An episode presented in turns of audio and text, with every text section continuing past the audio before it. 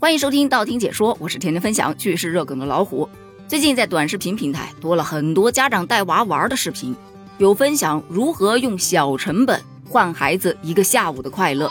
比方说，在山东有位爸爸带着女儿到沙滩上去玩，爸爸呢提前就花了十五块钱买了一堆蛤蜊，然后过一会儿偷偷的往沙滩上面丢一个，再过一会儿再丢一个，女儿就跟在屁股后面，哎，爸爸我捡到一个。过一会儿，哎，爸爸，我又捡到一个，就十五块钱，玩整整一个下午，俩孩子还特别特别开心，网友纷纷点赞。这位爸爸也太聪明了吧！这十五块钱还没有打水漂，洗洗回家还能吃，学会了，学会了，这是省钱高效带娃的一种。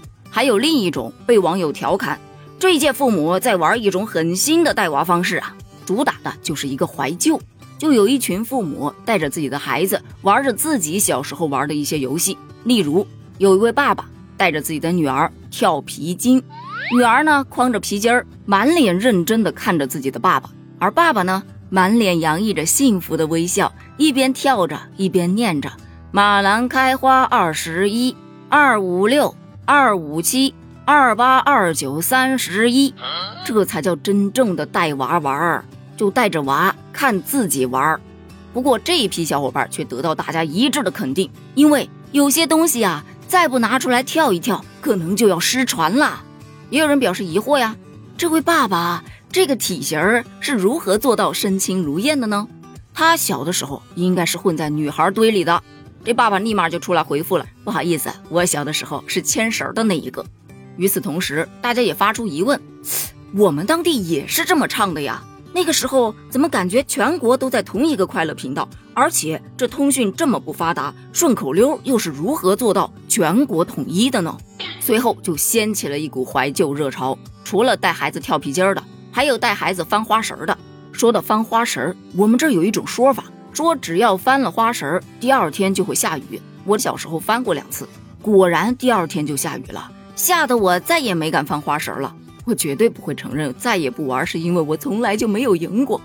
不知道你有没有发现啊？我们小时候玩的那些游戏，像跳房子啊、滚铁环啊、抓石子儿、打弹珠、拍洋画、踢毽子、捉迷藏、拔河呀，还有骑马打仗、斗牛、跳山羊、掰手腕、打水漂、爬树、掏鸟窝、下河摸鱼等等的，走的那都是体力范儿、运动范儿。但现在的孩子啊，把游戏直接从线下搬到了线上，探案解谜类的、推塔类的、射击类的，锻炼的是孩子的脑力以及眼手的协调能力。但是真的很容易上瘾。你要说能控制得住，让孩子一个星期玩那么一两次，我觉得还 OK。但是你要是控制不住，那一玩下去，眼睛近视了，手脚僵硬了，颈椎病这么早早的就来了，对家长来说就成了一种苦恼了。于是就有了另外一个问题：如何让孩子去远离电子设备呢？有说多陪伴孩子嘛，有效的陪伴就可以减少孩子玩手机、玩电脑的时间。但这涉及到一个问题，并不是所有的爸爸妈妈放暑假他都有很多的时间去陪伴孩子啊。那就给孩子找个玩伴儿。你看我们小的时候，隔壁邻居没有一个不熟的，天天敲敲门，走出去玩嘞。现在的孩子。左右邻居可能压根就不认识，学校里的好朋友一整个暑假没准儿也都遇不到。还有的说，要不给孩子报个兴趣班吧，把他送去上课，学点他自己感兴趣的东西，这将来多少也有个一技之长。不说当饭吃，最起码在压力比较大的时候可以拿来舒缓一下心情。这个我还是蛮赞成的。但是首先孩子要有感兴趣的东西啊。